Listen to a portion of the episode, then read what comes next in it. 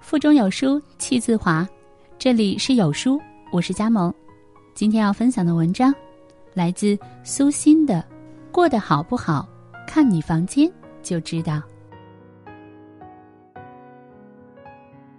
朋友 W 在一家慈善协会做义工，他的朋友圈里经常发上来一些受助家庭的照片。这些家庭大多是贫病交加，生活困难，他们的屋子几乎都可以用一个词。家徒四壁来形容，而且脏乱差。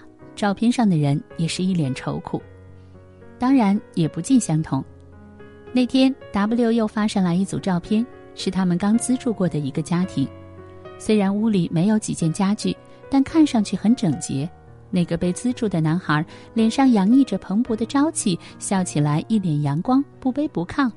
旁边的女人应该是他妈妈，看上去温润平和。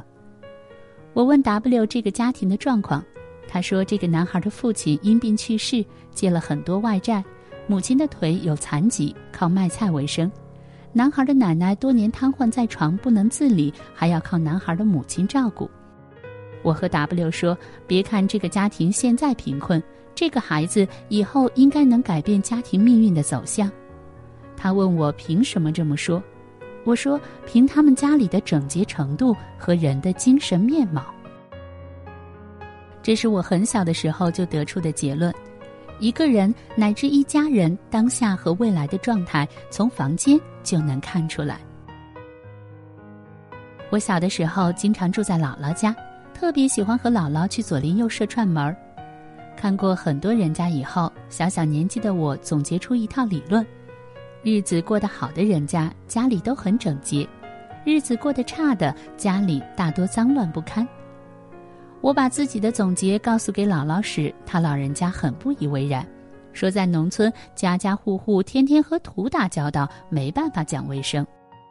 其实并不是，我经常去玩的一户人家，有年龄和我相仿的一个小女孩，他们家就很整洁，屋里总是窗明几净。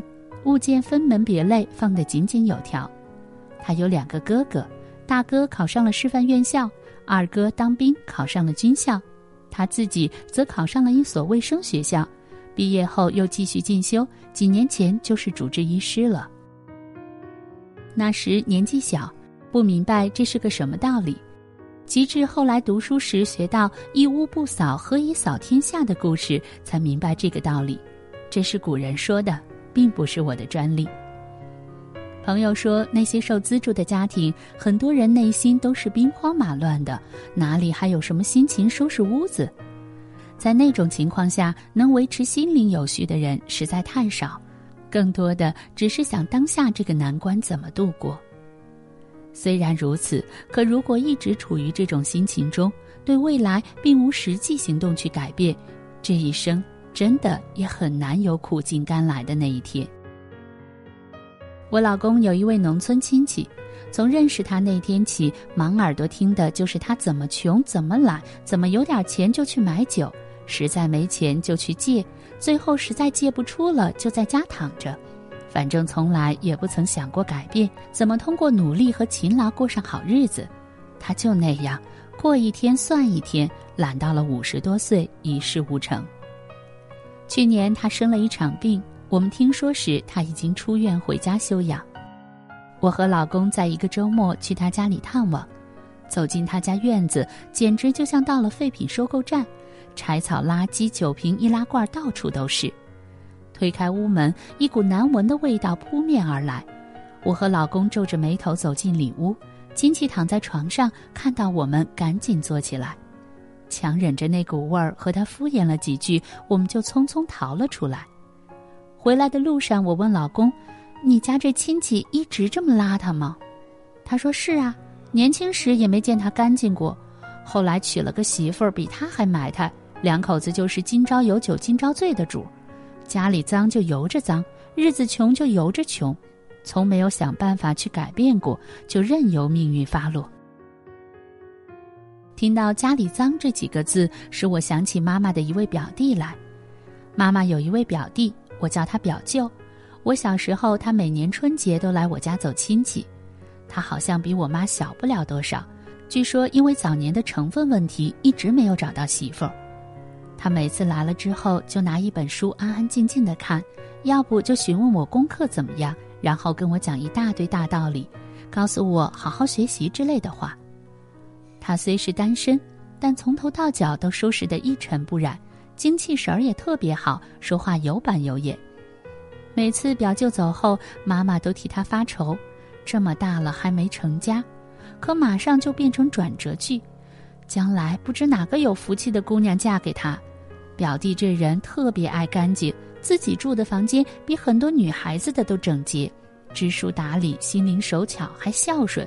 要是机遇好，他一定能成大事儿。上个世纪九十年代的时候，抓住南方的经济热潮时期，表舅去了广州。虽然彼时通讯仍不算发达。但他的消息也总是每每传来，娶妻生子开公司挣了大钱，果真被妈妈说中，表舅有了机遇一飞冲天。哈佛商学院经过多年的研究，发现一个现象：幸福感强的成功人士往往居家环境十分干净整洁，而不幸的人通常生活在凌乱肮脏中。其实并没有什么神秘，更多体现的是一个人当下的信念。家里凌乱，思路也凌乱，思绪乱了就越想越烦，信念坍塌，干脆破罐破摔，爱咋咋，日子自然越来越糟。这个道理反推亦然。一个坚持让屋子干净整洁的人，心态自然是积极健康的。心态好，就容易对未来、对世界充满希望，哪怕当下有困难，也不会丧失对生活的信心。一定会鼓起勇气走过黑夜，迎来明媚的曙光。这个道理反推也成立。我们每个人都是这凡尘俗世的修行者，家是你的第一道场。你走过的路，爱过的人，心里的梦，你的当下与未来，都在你的房子里萌发与滋长。你居住的房间就是你自身的折射，你的人生就是你房间的模样。在这个碎片化时代，你有多久没读完一本书了？长按扫描文末二维码，在有书公众号菜单免费领取有书独家引进外文畅销书四本，附中文讲解。好了，这就是今天跟大家分享的文章，不知你是否有所感悟呢？欢迎你在留言区抒发自己的感想，我们明天见。